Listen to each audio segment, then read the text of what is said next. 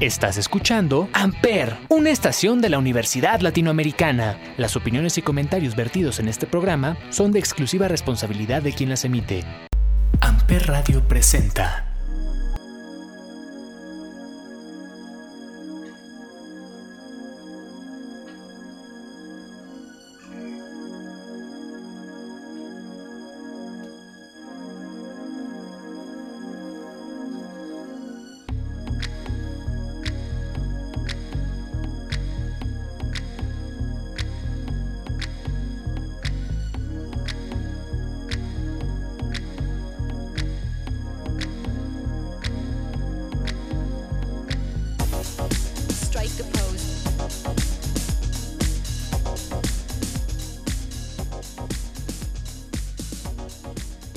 Hola a todos, bienvenidos a este podcast llamado 35 milímetros a través de Amper Radio de la Universidad Latinoamericana y como todos los jueves nos acompaña Olivier. Olivier, ¿qué tal? ¿Cómo estás?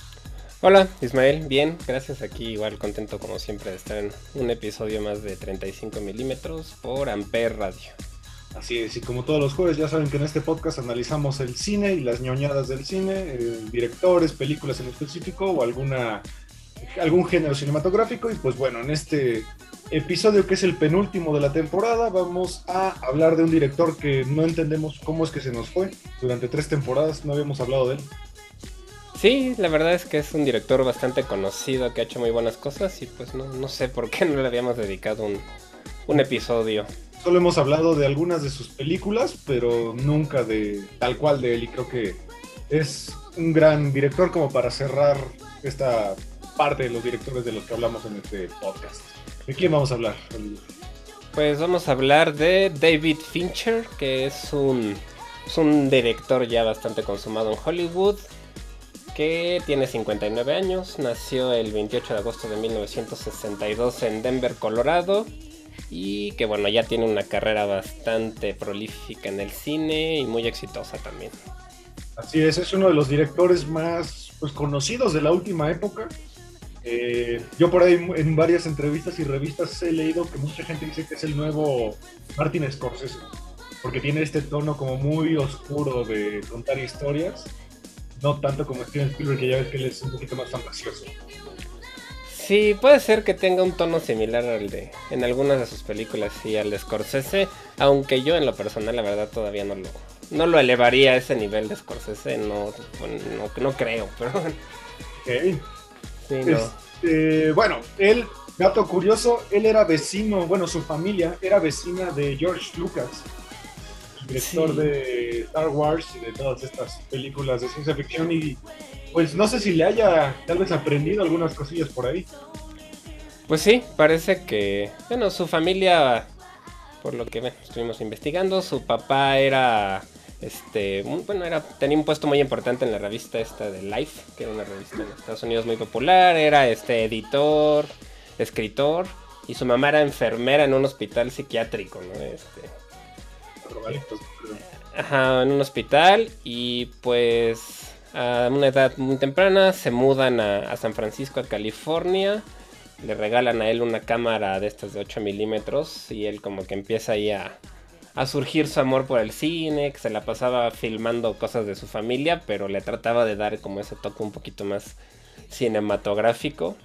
Y pues así empezó su gusto y, sus ganas de dedicarse a la industria cinematográfica. Así es, desde joven empieza en la industria, él empieza a trabajar en una empresa llamada Corti Films, de asistente de producción, que recuerden que el asistente de producción, pues, en muchos estudios muchas veces es el vulgarmente conocido como el pinche, ¿no? El que todo mundo lo mangonea y es el que va por los cafés hasta que, hasta incluso es el que le ayuda al director a ciertas cosas o el, el mensajero casi casi. Pero ya después eh, entra una de las empresas más importantes de tecnología y cine e innovación, que es Industrial Light and Magic, que es de George Lucas justamente. Sí, que es la, pues, la empresa del que, del que fue su vecino. Que cuando e- ellos eran vecinos, estaba George Lucas este, haciendo la de American Graffiti. O sea, todavía no era tan famoso. Y pues parece que no tenían como una relación tan cercana. Porque lo que él cuenta es que lo veía cómo salía y se iba a trabajar y todo. Y él decía, bueno, algún día quiero ser como él, ¿no? Pero parece ser que el que él haya entrado a esta empresa no tuvo tanto que ver con que él haya sido su vecino, sino porque él tiene una particularidad que no tiene estudios profesionales, no estudió cine nunca. Dice que estuvo una vez en un... Se metió una vez de chavo a un como taller. Se estuvo un ratito y dijo esto no es lo mío. Porque se dio cuenta que la gente que estudiaba cine, la mayoría querían ser o directores o actores. Y que él lo que quería hacer era jalacables y quería estar en la parte técnica, le gustaba la fotografía. Entonces que dijo, no, creo que la escuela de cine no es lo mío. Y empezó a trabajar desde muy chico directamente en la industria y así es como se fue pues haciendo de experiencia y de un nombre y ese es, pues, es un ejemplo de estas personas que en lugar de estudiar se meten a trabajar y a través del trabajo van agarrando la experiencia y se vuelven pues muy buenos en lo que hacen sin necesidad de pasar por la escuela. Así es. Eh, bueno, aquí en Industrial Light and Magic trabajó de camarógrafo y asistente de fotografía en nada más y nada menos que en El Retorno del Jedi, 1983, y también en Indiana Jones y El Templo de la Perdición, que es del 84, o sea, dos de las películas más importantes de la empresa. Que de hecho El Retorno Jedi es mi favorita de la trilogía original. Sí, sí, él empezó con todo esto y él, por lo que leí, él se dedicaba más bien a la parte de efectos visuales. O sea, empe- empezó con la parte de los animatronics, programando las computadoras para que se movieran y todo esto.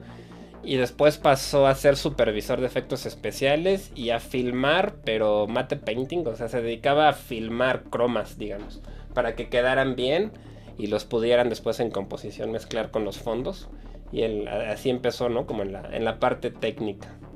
Es, en el 84 deja Industrial Light and Magic y se dedica ya a la dirección, empieza a dirigir comerciales, que es una de las etapas, en mi opinión, que mejor le fue. Es muy buen director de comerciales. Dirigió uno para la American Cancer Society, solamente que ahí rompió un poco estigmas porque grabó un feto fumando, cual con eso se dio un poco a conocer, era algo pues, en la época no era tan, tan común. Sí, pero es un comercial que tal vez lo hayan visto porque sí es como famoso, porque sí, justamente sale un, un bebé fumando en el útero. Es, pues, es como un animatronic, de hecho. un- sí, sí, sí. Y este, y pues parece que en la época fue como un comerciante muy, que choqueó mucho, ¿no? Porque pues era muy crudo para lo que se sa- salía en la época y, y pues a partir de ahí se empezó a hacer un nombre como director de comerciales que hizo muchísimos comerciales para marcas buenas. Exacto, gracias a esto llamó la atención de varias empresas y dirigió nada más y nada menos que comerciales para Levi's, para Converse, para Nike, para Pepsi, para Sony, para Coca-Cola y para Chanel. Ya después Sí. empezó con la dirección de videos musicales, que también es otra de las etapas más prolíficas. Sí, la verdad es que, pues sí, él yo creo que pudo haberse dedicado nada más a los comerciales y a los videos musicales y de todas formas hubiera sido bastante exitoso, ¿no?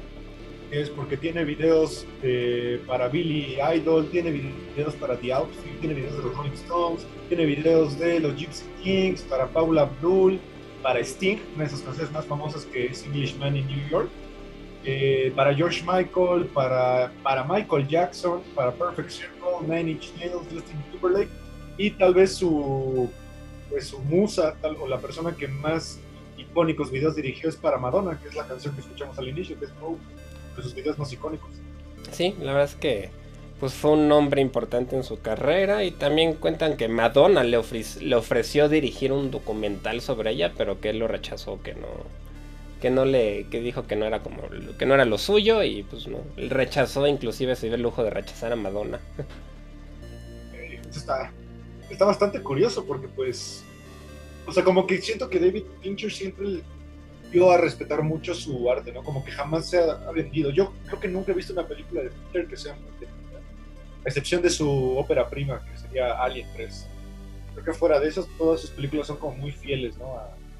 A su, Su idea. esti- a su estilo. Sí, él.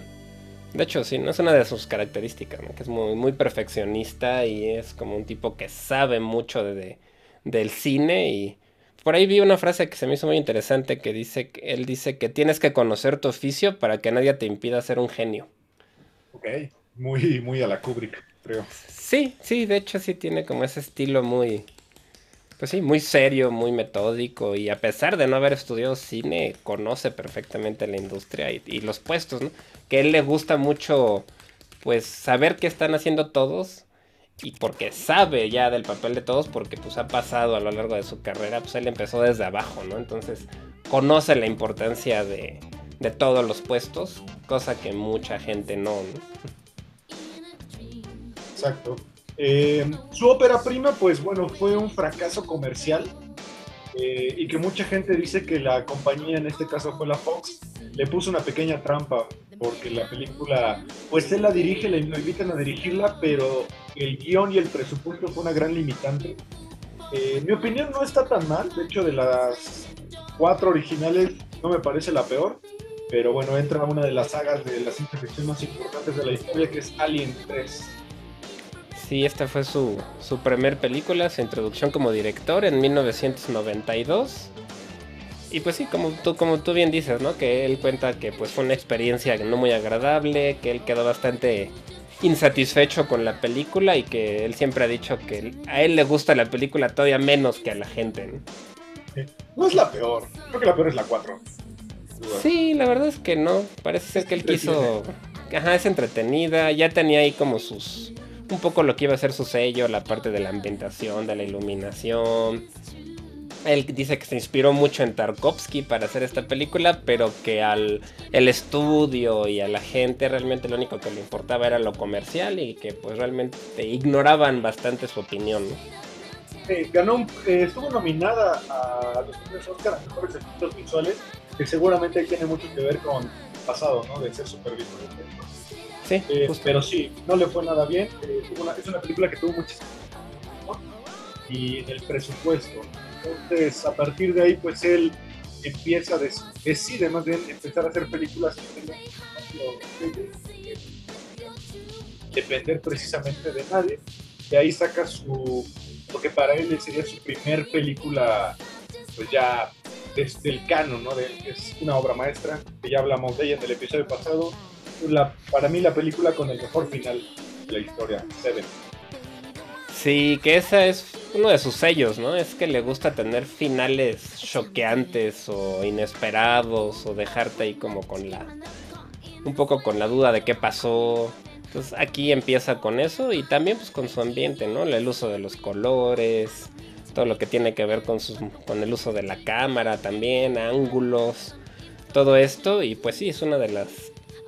Pues para haber sido su segunda película, la verdad es que pues lo, lo hizo impresionante, ¿no? Algo, algo importante de esta película es que el guion es de Andrew Kevin Walker, pero David Fincher decidió cambiarlo al final para darle ese giro que todos conocemos. Creo que quedó mejor, o sea, digo, no, no conozco el original, pero no imagino algo mejor que el, que que vimos en pantalla. Pues no, la verdad yo tampoco sé cuál haya sido el- pues, lo que hayan escrito originalmente, pero sí, claro que ese final pues fue muchísimo mejor, me imagino, de, de lo que tenían planeado, ¿no? Y, y pues también tiene un, pues digamos, por si no la recuerdan, pues es Morgan Freeman, Brad Pitt, Kevin Spacey, este Winner Paltrow, pues es un elenco también muy bueno. Y muchos dicen que fue él el que ayudó a que Brad Pitt se viera como un actor más serio, porque pues él tenía su fama del guapo, pero no todavía no lo reconocían tanto como actor, ¿no? Y que, que esta película le ayudó mucho a, a que lo reconocieran ya como actor. Exacto. Y además creo que aquí empieza un estilo de David Fincher que a mí me gusta mucho, que es que todas sus películas yo siento que te deja con un sabor como muy agridulce. Como que el, el final, a, a veces el final, pues los buenos ganan, pero como que sientes que, que no estuvo bien algo, ¿no? Como que es, un- como que es muy realista, muy crudo. Sí, justo, sí, sí te deja con esa sensación un poco agridulce, ¿no? O un poco, sí es crudo, es un, es, él hace- el- su cine es bastante crudo, bastante realista también. Y muy, pues sí, sobrio, ¿no? Se- su estilo se siente serio, como que... Tipo, como decías, Kubrick, este... Un poco Scorsese, ¿no? Es un cine que se lo toma muy en serio, ¿no? Exacto. Eh, de ahí viene una película que tal vez no es tan conocida, pero creo que tú, por ejemplo, tú me la diste a conocer, que es The Game, con Michael Douglas, ¿no? Sí, de hecho esta es una película que vi hace poquito, algunos meses. Y, y sí, sí es una buena película que tal vez se sale un poco del estilo que después iba a tomar. O sea, se sale un poco de Seven, y después como que siento que vuelve a retomar su estilo. Es una película de 1997, este, con Michael Douglas como protagonista, que trata de un millonario al que su hermano, que es Champagne, le, contrata como una experiencia especial para su cumpleaños. Y toda la historia gira alrededor de, de esta experiencia. Y es un thriller, este está bien, es acción, tiene suspenso. No es su mejor película, pero está palomera, ¿no? Es como de estas películas noventeras que, que se hicieron bastantes en esa época, que es entre- entretenida y, y es- no está mal. Quizás es una película que nada más hizo para conseguir dinero, porque después vendría. No sé si es su mejor película, porque para mí Seven es una película que me, me influyó mucho, pero sí, por, sí creo que es la película más popular de David Fincher y la que el público tal vez más quiere, ¿no? Que sería The Fight Club. Sí, Fight Club del 99, que aquí, bueno, repite con Brad Pitt, otra vez actuando bastante bien. Este, Edward Norton, que bueno, también es un, un actor bastante reconocido. Y una novela basada, de- no, bas- basada en la novela de Chuck Palahniuk, que bueno, es un escritor bastante conocido también en Estados Unidos y bueno, en el mundo entero.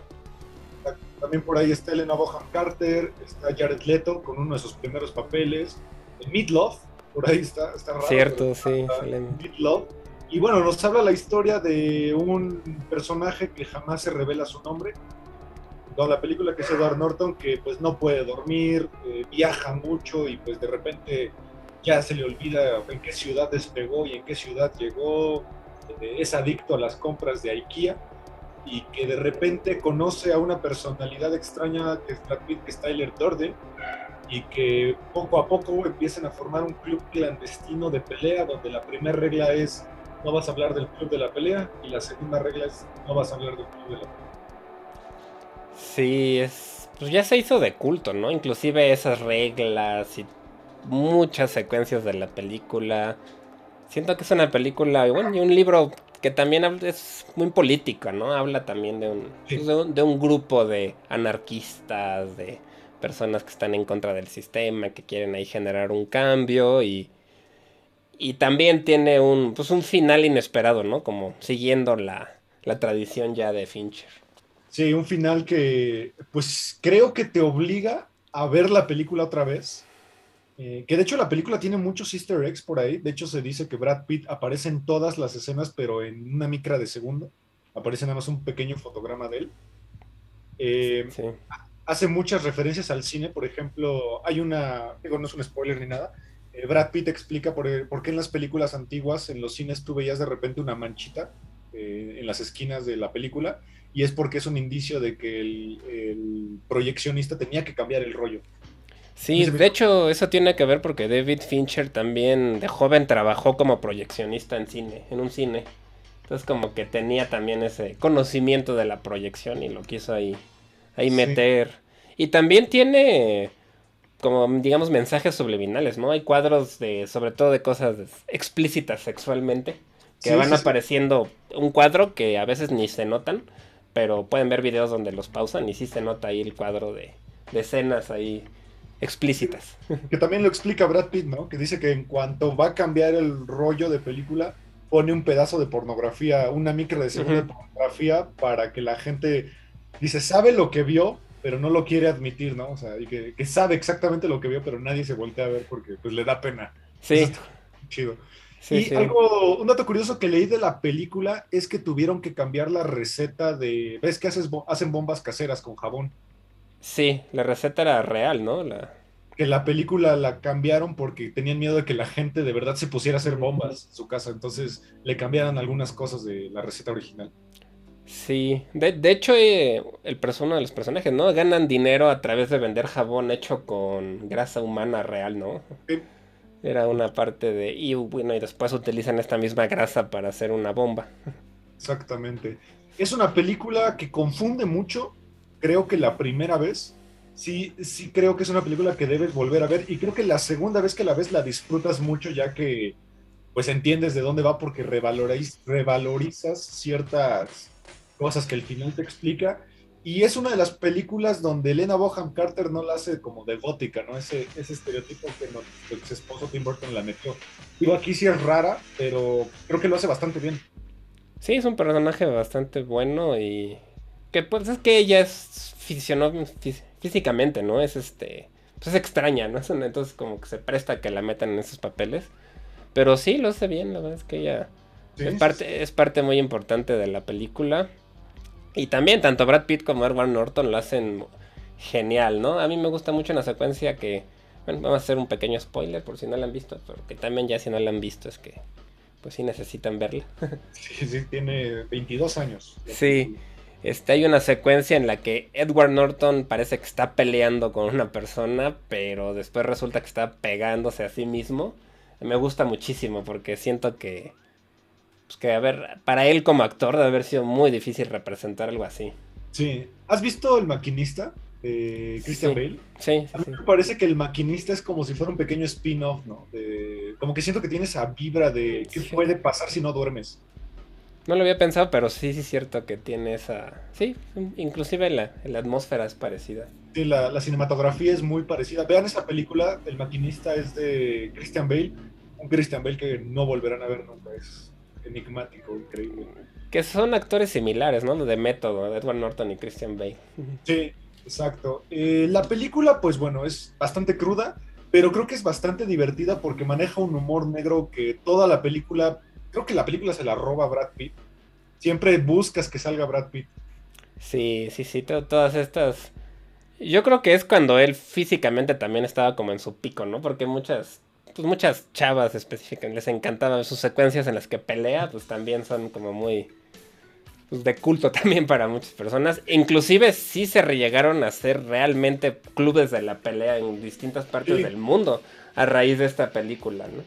Porque ellos como que peleaban para sacar su como su coraje, su ira y Sí. y se juntaban en unos sótanos para pelear, eh, así a puño limpio y bastante brutalmente y, y creo que sí, gracias a esta película se hicieron estos clubes realmente. Y que por ahí tiene otras reglas, que es que en el momento en que golpees la, el piso o algo, ahí termina la pelea. eh, y que tienes que pelear por lo menos una vez cada noche. No se vale no pelear. Y que no se puede usar cinturones, anillos, ese puño limpio.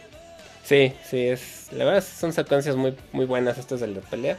Que yo siento que después retomó un poco esto Brad Pitt en el Snatch, por ejemplo. Sí, pero Como esa más, parte más, claro, y más, más arreglado, ¿no? Sí, pues es que es Guy Ritchie, que es un poco más histriónico tal vez, ¿no? Pero como que sí recuperó esta parte del, pues de bueno para las peleas. Exacto. Eh, por ejemplo, si son alguien como yo que detestan a Jared Leto, Hmm. disfrutarán Fight Club porque le meten una madriza. Brutal. De hecho, yo cuando vi Flight Club ni siquiera ubicaba a Jared Leto porque no era conocido todavía. Y cuando lo volví a ver ni lo reconocí, como que me tuvo que decir mi esposa, ese es Jared Leto, yo ni, ni lo... Pintó el cabello de rubio y las cejas de rubio, entonces sí, sí cambia mucho. Ve muy raro. Sí, la verdad es que yo no, si no me hubiera dicho que era él, no lo hubiera yo reconocido. Eh, vean Fight Club, es posiblemente, siempre está en el top 5, yo creo, de las películas de culto más importantes de la historia. Y no que en el Sí. top 3. Sí, es que sí, sobre todo eh, de los noventas, finales noventas, principios de los 2000, creo que la, la filosofía em- empataba muy bien con la época, ¿no? Y- Sí, sí, sí, sí. Hay, una, hay un canal de YouTube que tú y yo seguimos que es Sensacine, ah, sí. donde una vez hizo un análisis de esa película y dice que Fight Club es la última gran película de del siglo XX. Con Pues esa sí. cierra. Yo creo que Cierra, sí. Sí, tiene Pero- razón, yo creo, sí. Sí, sí, es Bueno. una muy, muy, muy, muy buena película. Y hay una novela gráfica de la segunda parte que Sí. la, la hizo Chuck Palahniuk, por si quieren saber ahí una- la continuación. Exacto. Eh, algo que también me enseñó mucho esta película que yo no sabía es que en Estados Unidos hay grupos de autoayuda para todas las enfermedades, padecimientos y molestias Sí, que se puedan imaginar. O sea, ya ven que hay como alcohólicos anónimos, drogadictos anónimos.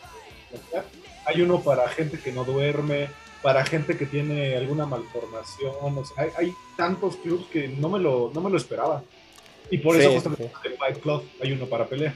sí, sí está, sí tienen autoayuda para todo, ¿no? Que igual es una exageración, pero sí, sí tienen para todo tipo de, de pues, no sé si enfermedades, padecimientos, problemas. Eh, no, ¿cómo se le llama? Para manías, creo que es para manías. Tal vez. Mani, puede ser, sí. Sí, sí. Eh, después es- nos saltamos al 2002, en donde hace una película que a mí me encantó y me dejó totalmente, creo que asustado o paniqueado, como viene en su título, de lo que te puede pasar en tu propia casa. Una película de Jodie Foster que es maravillosa, que se llama La habitación. Sí, este es este. Un thriller, podría decirse. Con Judy Foster y no sé si fue la primera actuación de Kirsten Stewart. Creo que sí, ¿no? No- o de las primeras, por no sé. De las pero- primeras, yo creo.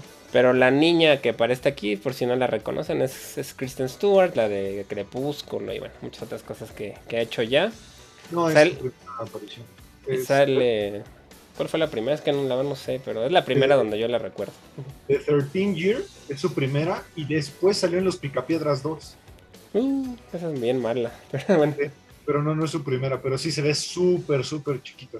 Sí, mucha chavita y, y bueno, sale Forrest Whitaker, que también es un muy buen actor, repite Jared Leto. Y es una película que pues casi toda trans- este, transcurre en una casa y específicamente en una habitación de esta casa. ¿no? Es correcto, es una madre que en su casa tiene eh, una, un cuarto como de seguridad que solamente se puede abrir por adentro. Entonces unos ladrones entran a su casa y pues necesitan eh, que ella salga, ¿no? Porque se, se lleva unos códigos de la caja fuerte, algo así, ¿no? Sinceramente no recuerdo qué es lo que vi hace- yo la vi hace mucho. Yo también hace mucho que no la la he visto un par de veces, pero ya, pero sí, este, pues ella se encierra en esta habitación del pánico impenetrable y los ladrones lo que están buscando lo tiene ella en esta habitación. Recuerdo que su hija, ¿no? Tiene asma, me parece, y entonces también, este, pues es, se trae la, en general la ma- mayor parte de la película son estos ladrones tratando de sacar a Judy Foster y a su hija de esta habitación del pánico, que bueno, tenía paredes de hierro y estaba totalmente sellada, ¿no? Entonces, pues es todo lo que ellos hacen para tratar de sacarla de esta habitación. Ya lo busqué y adentro de la, del cuarto seguro hay un bono de 22 millones de dólares. Ah, y por eso necesitan abrirla. Pero sí, como dices tú, la chica tiene asma.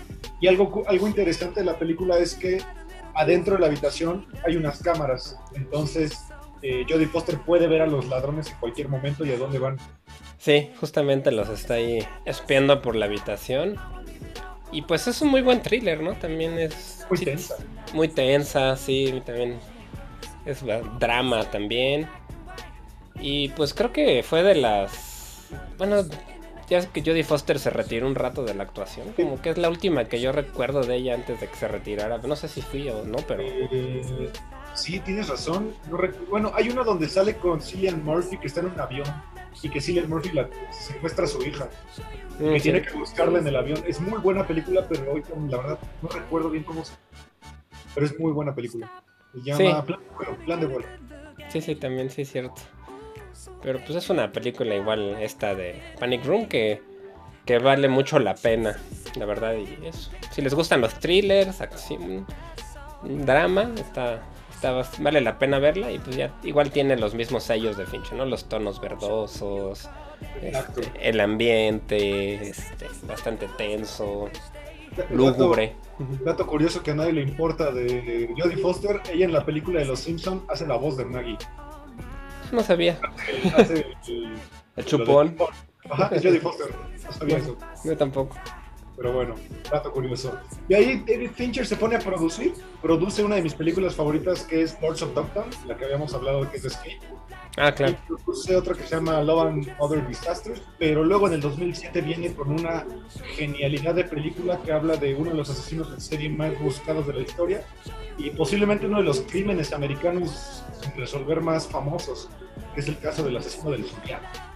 Sí, una película de 2007 justamente, que sí, el Zodíaco, que yo estuve viendo que a él, él le gusta este tema porque cuando él vivía en San Francisco de, de Chavo, justo era ahí donde estaba el Zodíaco y vivía cerca de la zona donde estaban apareciendo cuerpos. Entonces a él se le quedó muy marcada esa historia del Zodíaco y bueno, pues después tuvo la oportunidad de dirigir una, una película que trata este tema, ¿no? Con Jake Gyllenhaal, que es pues, el, el protagonista, Robert Downey Jr. también, Mark Ruffalo, tiene también Brian Cox, que ahorita está muy de moda por Succession. Exacto, si alguien no ubica la historia del Zodíaco, pues el Zodíaco fue un asesino en serie de los 70s, Pues sí, de los 70, sí. creo que sí, de los 70s, que eh, mataba por ahí adolescentes o parejas, pero que él, la gente que lo describió y sobrevivió eh, decía que estaba disfrazado, ¿no? Como con un traje parecido como un verdugo y que traía justamente el símbolo del Zodíaco en la frente y mandaba cartas en código a los periódicos, pero era un código que muy poca gente lograba descifrar, digamos, de manera correcta, y que por eso se dice que nunca lo atraparon. Sí, yo, yo por ahí, creo que por ahí estaban como tratando de encontrarlo otra vez, ¿no? Con AD- ADN y cosas así. Sí. Pero pues sí, realmente es uno de estos casos que de pronto desapareció. Y ya, nunca se supo qué fue con este asesino. ¿no? Exacto. Es una película que pues es bastante... A mí me recuerda mucho al cine noir, Sí. es como muy del estilo noir, eh, y que pues bueno, se trata de estos periodistas que justamente están descifrando estos códigos eh, para atrapar al asesino. Me parece que aquí la película se la roba totalmente Jake Gyllenhaal, porque Sí. Jake Gyllenhaal como que siempre tiene esta característica de tener personajes policíacos que son marginados, tienen mal carácter y que siempre está como muy intensa. Sí, medio atormentado también, ¿no? Como con una historia triste y el personaje es bastante atormentado. Y pues sí, de hecho ha hecho muchos papeles de ese estilo y le queda bastante bien. Sí. Yo esta película tengo que aceptar que la primera vez que la vi me aburrió muchísimo, se me hizo lenti- mucho. lentísima. Y hasta que la reví después, ya sabiendo un poco la historia del zodiaco y todas esas cosas, le agarré el gusto. Pero sí es una película con un ritmo lento. Es que dura casi tres horas. Sí, 2.37, sí. Sí está larga y, y pues sí tiene un ritmo lento. Entonces, a mí por, me, me aburrió la primera vez que la vi, me pareció lenta. Pero tiene unas secuencias muy padres, ¿no? Cuando Jack Gyllenhaal baja a un sótano de una persona que él sospecha que es el Zodíaco. Tiene una, una secuencia ahí muy, muy tensa, ¿no? Que está bastante Sí. padre. Sí, es una película, como dices tú, es muy tensa, pero sí creo que eh, tiene una pequeña deficiencia que es que pues dura demasiado. Eh, por ahí hay un periodista cinematográfico que me gusta mucho que dice que todas las películas deberían durar 90 minutos. Pues era lo al- antes era la norma y ahora ya es la lo raro, ¿no? Ahora cada vez es más largas y más largas y más largas. Y sí, yo estoy de acuerdo que de- ya están exagerando en la longitud de, de muchas películas. Creo que yo prefiero que la película me deje con ganas de más a que de- neta ya me aburra, a que ya quiera que se acabe. Sí, sí, yo también estoy de acuerdo que, que es mejor que te deje queriendo más que esperando que ya acabe, sí. Y yo creo que muchas películas recientes pecan un poco de eso, ¿no? Sí, esta creo que es una de ellas. Estuvo nominada a la Palma de Oro en el Festival de Cannes, es el premio más prestigioso. Y bueno, eh, tal vez no es su película más fuerte porque después vendría una película en el 2008 que innovó en efectos especiales de una manera brutal. Creo que es una de las películas que con efectos especiales mejor envejeció de la historia del cine. Repite con Brad Pitt, que pues, podríamos decir que es su actor fetiche y es una película que creo que está muy dividida. Hay mucha gente que le parece hermosa, yo me incluyo ahí, y hay mucha gente que dice que es aburridísima y que pues, tiene como muy poco sentido, que es el curioso caso de Benjamin Button. Sí, sí, sí, es una película que... Sí, a mí me gusta, pero tampoco me parece la mejor de David Fincher. La verías dos veces. Sí la he visto, la he visto pedacitos, o sea, completa totalmente, solo una vez creo, pero sí, este, o un par, no creo que dos, porque la vi en el cine y luego en DVD. ¿ok? Pero sí es una película que a diferencia de lo que tú dices, yo siento que no ha envejecido muy bien. La última vez que la vi, siento que cuando él ya estaba... Cuando está muy viejito o muy joven ya no se ve el padre, pero quién sabe a lo mejor. Yo siento que se ve bien. Eh, es una película que habla sobre Brad Pitt, que es Benjamin Button, que tiene una curiosa enfermedad en la cual nace viejo y conforme crece en edad, eh, su físico va haciéndose pues, más joven, hasta que termina siendo un bebé. Sí, está. El, el concepto me gusta, que está basado en un cuento corto de Scott Fitzgerald, que es el escritor del Gran Gatsby, que es un escritor muy, muy popular. Fue un escritor muy popular y este. Y sí, ti- tiene. Yo creo por eso tiene como esta vibra como de cuento, ¿no? A mí se me hace. Es como la película tal vez menos oscura y más... No sé si infantil es la palabra, pero más inocente tal vez. No sé. Más fantasiosa, ¿no? Porque como que creo que es la única película de Fincher que te deja con un buen sabor de boca. Sí, exacto, no hay asesinatos, no hay thriller. Ajá.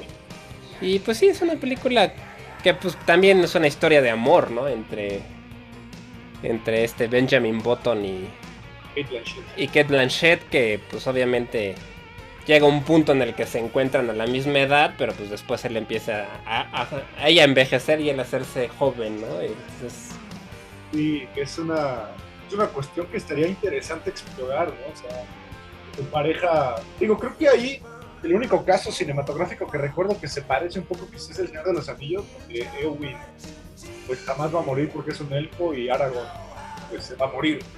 Entonces vas a ver envejecer a tu pareja y tú vas a seguir siendo. Sí, en algunas películas, como por ejemplo de vampiros, lo tratan, ¿no? Que, que los que en el entrevista con el vampiro, ¿no? Por ejemplo, que pues no quieren ellos ver cómo todo el mundo a su alrededor muere, cosas así, pero aquí pues sí es al revés, ¿no? El nacer viejito y morir joven, está el, el concepto está padre, me gusta. Está padre, creo que es una película entrañable, eh, pero tampoco es una gran película así. Memorable, no es entrañable. Yo he escuchado a mucha gente que se le hace muy cursi, es como muy... Eh, pues posible, posible. Aparte dura demasiado, dura 2 horas 48. Esta sí, Sí. es una película larguísima. Sí, pues es que es literalmente toda la vida de una persona, pero sí, sí está larga también. Es demasiado, demasiado larga. Y después viene una película que a mí me dejó anonadado brutalmente, porque aquí es donde empieza una de las relaciones cinematográficas más importantes de la actualidad, es la relación de David Fincher con el dúo Trent Reznor y Atticus Ross, que ellos se convertirían en los que musicalizan todas sus películas. Si alguien no los ubica, Trent Reznor es el creador y pues él es Nine Inch Nails, básicamente, y Atticus Ross es su colaborador. Entonces llega la red social. La red social, sí, esta película del 2010 que pues cuenta la creación de Facebook y por ahí de algunas otras empresas como Napster, ¿no? Que se van ahí atravesando. Yo tengo que, que juzgar- esta película no me gusta a mí, esa me- me- no. Nunca me ha gustado, nada. Es que yo tengo un problema, me cae gordísimo el actor principal, no lo soporto. Este. JC Eisenberg no me cae bien. Entonces, pues, la hace además de un tipo antipático como es Mark Zuckerberg. Entonces era como, lo- o sea, no lo soporté porque me cae gordo. O sea, no, Y aparte te das cuenta que es un idiota. Fue, bueno, es porque si yo digo, es un idiota, o sea, de O verdad. sea, idiota en cuanto a que es una mala persona, ¿no? Exacto. o sea, no, no intelectualmente, ¿no? No, tonto no tiene nada, para Sí. nada. Pero aquí, por ejemplo, también está Andrew Garfield, eh, que es el Spider-Man 2, y Justin Timberlake, que creo que aquí Justin Timberlake, a pesar de que él realmente no es un actor pues tan en forma o serio, creo que lo hace bien. Sí, él es el de Napster, ¿no? Sí, es correcto. Y, y como que Justin Timberlake lo ha intentado entrarle a la actuación, no le ha ido tan bien, pero sí aquí como dices, yo creo que igual es su mejor papel en cuanto a actua- actuación, ¿no? Ah, no, creo que hay una película que está en Apple. ¿Cómo se Apple Plus. ¿Es Apple Plus? No sé qué se llame. Él es un ex convicto que quiere entrar a una escuela para redimirse de barrendero. Está muy bien. Es una película. no la- Creo que no la he visto eso. No me acuerdo cómo se llama. También está Rooney Mara. Que Sí, es que una de es- las actrices que más me gusta. Y Dakota Johnson, que es la de Fifty Shades of Grey, ¿no? Sí, sí es Fifty Shades of Grey y... Digo, a mí, o sea, la película está bien, está muy bien hecha, está muy bien actuada. Mi único problema es que ese cuate me cae gordo. Pero me gusta mucho porque el tema es muy actual todavía, ¿no? Y, y el enterarte de cómo se creó esta empresa gigantesca, pues es- es- está padre, o sea, hasta Sí, históricamente es bastante relevante. Eh, eh, dato curioso, está producida por Kevin Spacey, antes de que Kevin Spacey entrara en toda esta vorágine de, de controversias. Fuera y cancelado, ¿no? Fue nombrada la mejor película del 2010. No Sí, estoy de acuerdo, creo, pero ahorita no recuerdo otra película del 2010, pero no me parece que sea una película tan... Pues, pues ganó tres Oscars, pero fueron mejor, mejor escritor, este, mejor edición de mejor edición y mejor música con Trent, Trent Reznor y Atticus Ross. Sí, Pues aquí sí. empezaría. Sí, que yo la verdad siento que el Atticus Ross lo hacen un poquito menos porque Trent Reznor se lleva ahí sus Es que creo que Trent Reznor es una figura demasiado intimidante, ¿no? O sea, a mí se me hace que es, que es un cretino. Creo que se me hace que la persona de ser un cretino. De hecho, yo vi un documental don, precisamente de cómo hacen la música para esta película y, y en el documental pues parece que Atticus Ross es el que hace todo. Por eso dije, pues se me hace que... No digo que no haga nada Trent Reznor porque no.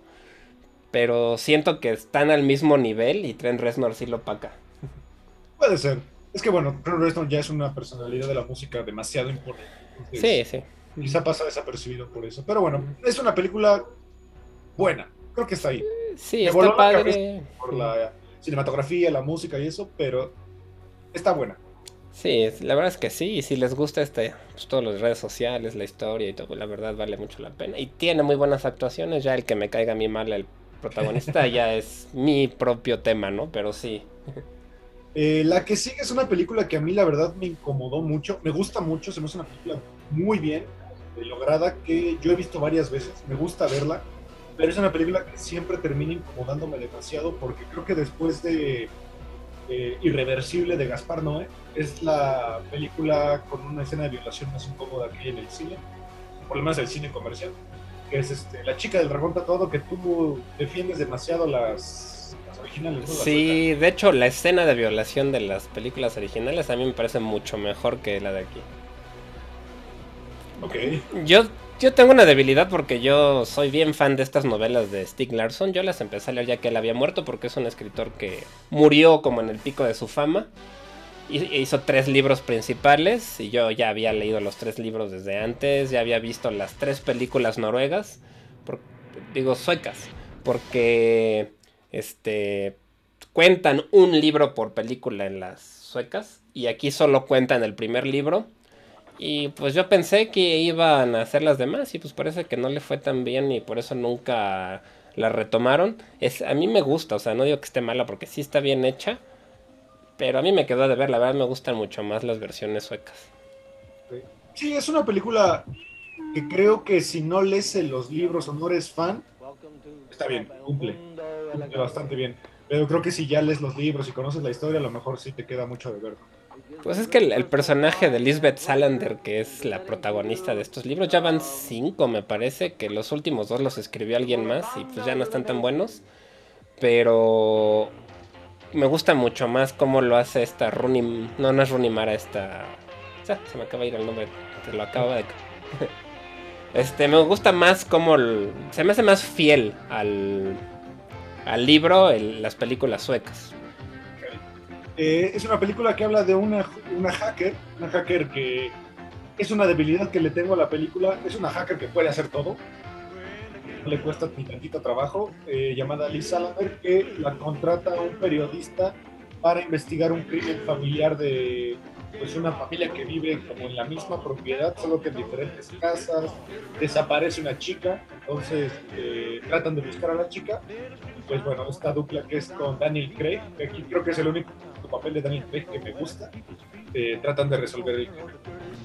Sí, eso es, es de, pues sí, de suspenso, de investigación, ¿no? Porque es mucho la, esta, esta mancuerna entre el periodista y esta chica, este, Lisbeth Salander, que es, pues sí, como es una hacker que tiene una historia muy difícil desde niña, ¿no? Y, y ahí se va mezclando su historia personal con la historia de, de la investigación que están haciendo sobre esta familia súper rica de Suecia, que por ahí tienen este pues, relaciones con los nazis y bueno, antepasados nazis y cosas así que esta verdad es que es una historia muy muy interesante. La de la sueca es Numi Rapaz, es la Lisbeth Sandlander.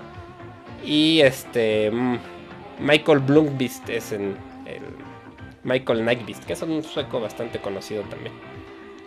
En esta película sale Christopher Plummer también, que es de sus últimos papeles. Y sale, creo yo, el que se roba la película porque este sí es malo, pero no es de Malolandia. o sea, No. este es malo que te aterra, que es este Stellan Skarsgård, el papá de Skarsgård. Sí, sí, que es este señor sueco que tiene una familia de actores bastante reconocidos actualmente, ¿no? Exacto, y que aquí te aterra, porque de verdad es de esas personas que son malas y que sabes que en la vida real hay un sinfín de personas como él. Sí, sí, sí, sí, la verdad es un muy buen villano y, Y todos tienen una su historia bastante bien cimentada, como dicen. No, no son de Malolandia, sino ni siquiera los héroes son perfectos. También tienen sus historias este, atrás. Entonces, la verdad es que está muy... Sí me gusta la versión de...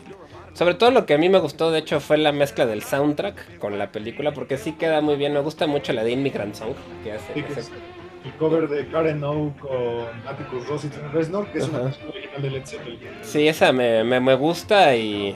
Los créditos de inicio son alucinantes. Que de hecho esa es otra característica de David Fincher, que le echa muchas ganas a los créditos iniciales de sus películas. También el de Seven y el de Fight Club son geniales. Sí, sí, sí, él es alguien que le pone, desde los créditos ya le pone mucha atención a sus, a sus películas. Y está padre, pues, ¿no? Porque el ambiente también es muy lúgubre, es en Suecia, es todo, siempre Frío. está nevando, frío, los mismos tonos fríos, este, verdes, amarillos, climas adversos, ¿no? O sea, está... Sí, es una película que incomoda mucho. Creo que es una película que no hay que ver de manera familiar, porque no, no es familiar para nada. Eh, Sí, no. Pero creo que es una película que entretiene bastante y que el crimen lo mantiene muy interesante. Sí, yo creo que por ejemplo, esta en cuanto a cinematograf no, cinematografía, dirección, toda esta parte sí está mucho mejor que las suecas, pero en cuanto al, a lo fieles que son al libro, las suecas, yo les recomiendo que si les gusta el tema, si han leído los libros, vean también las suecas. Son de Millennium, ¿no? Millennium es esta revista en la donde es la revista donde trabajaba el Michael Blumkis, el escritor. Y este, y ahorita salió una que se llama La chica en el en la telaraña o algo así, pero cambiaron todo, ya no es tampoco David Fincher y la verdad no me gustó, está No sale nadie, ¿no? De los. no es como ya otra cosa, ya otro equipo diferente. Y aquí, tres años después, hace una película que a mí no me gustó nada, me aburrió muchísimo, pero creo que a mí me pasa lo que a ti te pasa con la red social. Yo no soporto a Ben Affleck. De hecho, justo te iba a decir yo lo mismo que en esta, yo ni yo no aguanto ni a Ben Affleck ni a Rosamund Pike, a los dos uy, no, no me caen bien, aunque acepto que Rosamund Pike lo hace muy bien, o sea, La odias, la Exacto. detestas. La detestas. Sí. Estamos hablando de Gone Girl del 2014. Gone Girl, que está basado en un libro y guion de Gillian Flynn, que es una escritora que le ha ido muy bien, con, tiene historias de este estilo de misterio, drama, thriller, que pues cuenta la historia de esta pareja que son Ben Affleck y, y Rosamund Pike, que pues viven en, pues en un pueblo de Estados Unidos chiquito, que parece que son la pareja perfecta. Y pues después ahí hay una, una circunstancia bastante extraña, ¿no? Que ella desaparece y pues la mayoría parte de la gente culpa a su marido, que en este caso es Ben Affleck, que es el personaje de Nick Dunn. Y pues ese gira ahí alrededor la historia de estos dos personajes, ¿no? A mí, esta es de estas películas que me pasa que ya quiero que se acaben. Porque Ben Affleck se me hace tan de hueva. Toda la película está con la misma cara. Como que yo no entiendo para qué la quiere buscar si ella es una desgraciada. Pues es que él ni la quiere buscar, ¿no? Lo hace por compromiso realmente, por Sí, o sea, se me hace una Pose, ¿no? película sin sentido, sin, sin argumento, y, pues que valga la pena seguir, ¿sabes? Sí, yo vi algo a David Fincher que él dijo que lo que le llamó la atención de esta historia no fue tanto el suspenso ni nada de esto, sino la parte de que las parejas muchas veces ponen una cara que no es la real. O sea, que cuando tú te conoces y empiezas una relación, pues pones tu mejor cara y a veces finges ser alguien distinto al que no eres.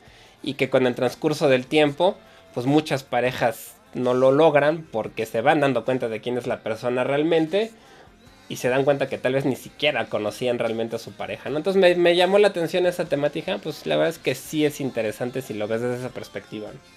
sí, pero tal vez creo que hay películas que lo logran mejor. Quizá historias de un matrimonio Podría de, ser, sí. Ingmar Bergman lo, lo maneja mucho mejor. Eh, dato curioso que a nadie le importa, eh, la produce Reese Witherspoon. Cierto, sí, sí. Sí, Reese Witherspoon, la verdad es que además de actriz es muy buena productora últimamente. Sí, Ha hecho muchas series de televisión, también ya está muy metida en todo eso. Y yo la verdad es que mi esposa ya había leído el libro antes de que viéramos la película y ya me había spoileado el final, entonces yo ya sabía todo, entonces me, me llamó todavía menos la atención. qué, qué mala onda. Sí. Bueno, pero creo que es una peli. A mí, a mí no me parece que el final te sorprenda tanto. No me parece. Pues puede ser que no, no sé. O sea, como yo ya la vi sabiendo que iba a pasar, pues no sé, ¿no? A lo mejor me hubiera gustado más si no hubiera sabido ya, no sé. Sí, o sea, sabes, me parece que es un final que nada más es como, ah, ok, ya. Sabes, no me parece como el sexto sentido que sí te Ah, vuela no. la cabeza. No, Seven, ¿no? La- Sí, sí, me parece que es nada más como de, ah, ok, va, ya, ya lo entendí. Sí, la verdad es que, que es- tampoco es de mis favoritas. Está bien hecha, o sea, la verdad, pues, David Fincher es, pues ya, garantía de calidad, ¿no? Sale Neil Sí. Patrick Harris también en un papel que siento que no le queda. Por- No, porque él es cómico más que nada, ¿no? Pues uno está acostumbrado a verlo en comedias, Doogie Howser o How I Met Your Mother, Barney, ¿no? Y aquí lo ves como de un tipo, no sé, siento que no le quedó el papel. Ahorita va, ¿qué tal, qué tal lo vamos a ver ahora en Matrix? Sale en la nueva de Matrix. Sí, a ver qué tal. No sé tal. exactamente su papel que, que sea, pero pues a ver, él es, a, a mí él me cae muy bien, se me hace buen actor, pero aquí siento que el personaje no le quedó, ¿no? Sí, es flojo. Es- está mal trabajado, creo. Eh, durante esta época, durante cinco años, del 2013 al 2018, produce una de las series pues, que cambió la historia de Estados Unidos porque nos dejó ver, eh, digo algo que ya sabíamos, pero un poquito más crudo, que es la porquería que es el gobierno eh, estadounidense, que es House of Cards, que es una serie que tuvo tantas polémicas, eh, no por su temática, sino por su actor principal, que es Kevin Spacey. Eh, David Fincher es el director y el productor ejecutivo de esta serie. Sí, él dirigió creo que tres, cuatro capítulos de la primera temporada de House of Cards, que fue, yo creo que fue la primera serie de verdad importante de Netflix, ¿no? Sí, sí, es correcto. correcto. O sea, la que mucha gente se clavó y la vio y que tuvo muchísimo éxito. También siento que fue el pico antes de caer también como actor de Kevin Spacey. Sí. Por, pues, no sé si el pico, pero se volvió también muy popular, ¿no? Hay memes y muchas cosas de él y... Y lo hace muy bien, la verdad es que lo hace muy bien en la serie y este... Y de hecho es un otro dato de David Fincher, es que es del director, digamos, más consagrado que ha hecho más cosas para Netflix. David Fincher, ok. Ajá. O sea, ya ha hecho Scorsese y así, pero él ha hecho ya muchos proyectos.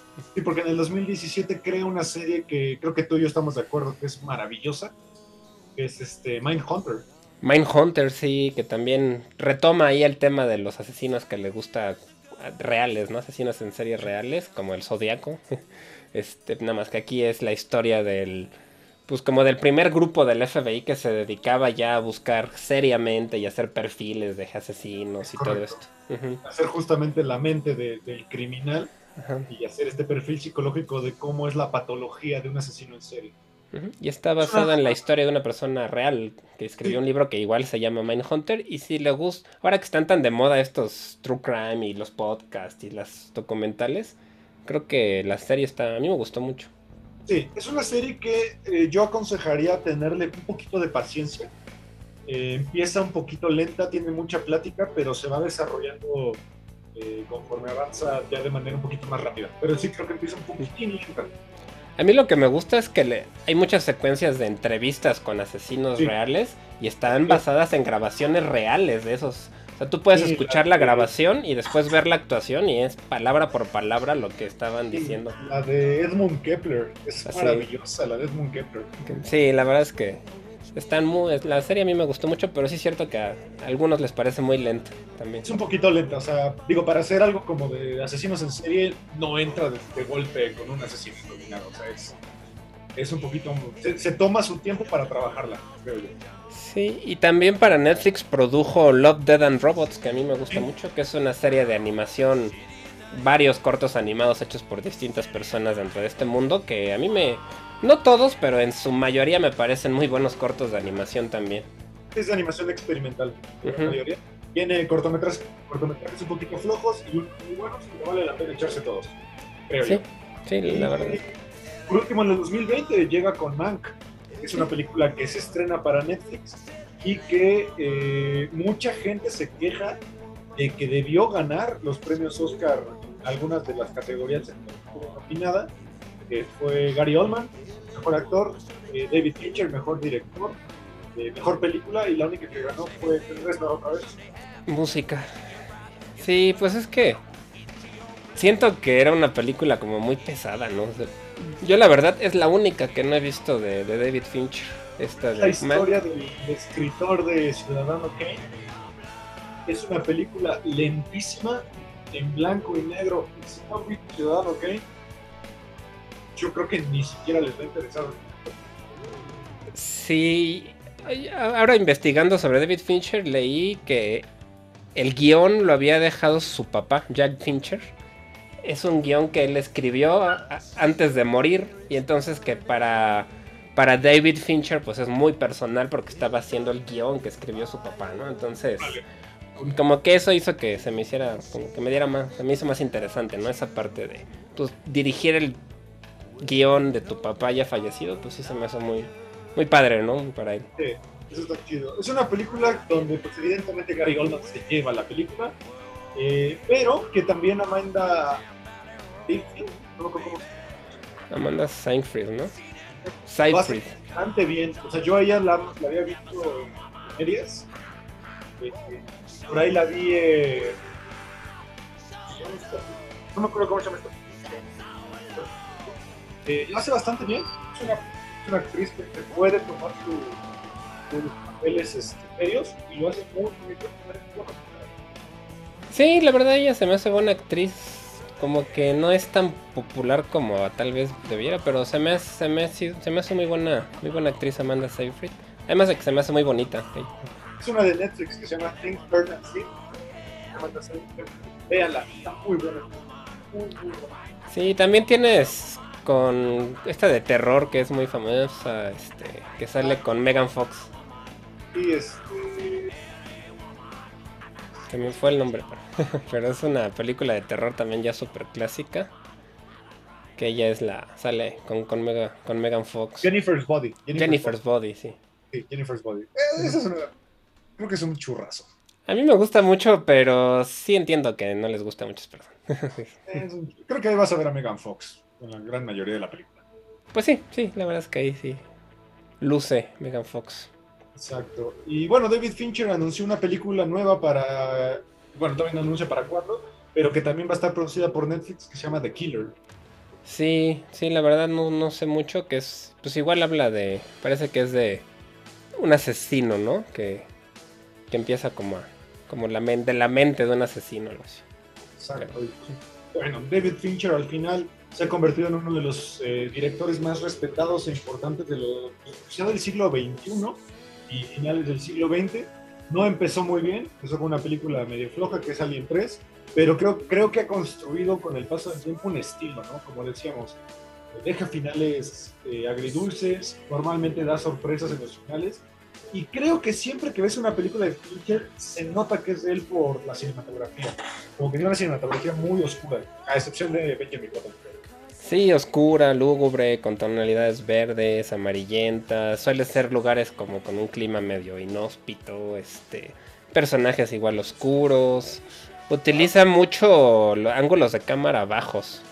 Este, la cámara rara vez está a la altura de los ojos, sino está un poquito abajo. Usa muchas contrapicadas, picadas. Y tiene una característica de que su cine es muy estático. O sea, sus movimientos de cámara no son impresionantes, no sé, como Scorsese que te hace un plano secuencia de dos minutos o cosas así. Sino que son movimientos de cámara muy sutiles que a veces no se perciben tanto. Entonces es como muy... Dicen que él usa mucho la técnica que se llama master con, con protecciones. O sea, que graba una escena primero en plano general y, y va cerrando la cámara cada vez más, más y más y más a los personajes. Y que se puede tardar hasta 90 tomas por secuencia porque es súper perfeccionista. Bueno, esa es una técnica de cine que quizá sirva mucho como para ir encerrando, ¿no? A A los personajes. personaje y se siente justamente ese efecto, ¿no? De que la mente se está encerrando. Algo que en mi opinión le, eh, le inspiró mucho Kubrick. Kubrick hace mucho eso, sobre todo en El Resplandor. Sí. hace. Que también es una técnica que se usa mucho en televisión, solo que en televisión son tres cámaras al mismo Sí. tiempo y obviamente no con la calidad de la grabación que se hace en cine. Y aquí es con la misma cámara, te vas acercando cada vez más para grabar todos los... Lo, dice que le encanta tener este material de sobra, ¿no? Que él es de, grabo horas y horas y ya luego ya edito. Exacto. Cosa que también decía Kubrick. Kubrick eh, filmaba de repente escenas 45 veces y se quedaba con la Sí, exacto. Eh, Sí, entonces dicen que pues, para los actores es cansado trabajar con él, pero bueno, que vale la pena. ¿no? Me parece un, un tipo genial. Creo que tiene, tiene una forma de cinematográfica que actualmente se ve poco, ¿no? De que sabes que una película director solamente por ver su cinematografía y- o sus historias o su personaje principal tormentado, ¿no? Muchas veces está bien. Sí, es un- tiene pues, ya su estilo propio bastante reconocible que hasta en sus series se nota, ¿no? En las series que ha sacado con Netflix. También se nota, bueno, en Manhunter sobre todo se nota mucho, también en, en House of Cards. Exacto. Y pues bueno, este fue nuestro penúltimo episodio de la temporada, se lo quisimos dedicar a David Fincher. Y eh, pues bueno, la gran mayoría de sus películas están en Netflix o en Amazon Prime. Sí, Es un director que no es tan difícil encontrar sus películas. Son No. bastante sí. no es tan, tan, es, eh, rebuscado, digamos. Entonces, eh, pues denle una checada y pues gracias por acompañarnos otro jueves. Saludos. Gracias a ti, Ismael, y gracias a todos por escucharnos. Gracias a Amper Radio y a los demás proyectos. No se les olvide checarlos. Y pues nos vemos en el próximo episodio. Nos vemos el próximo jueves para el final de temporada. Hasta la próxima.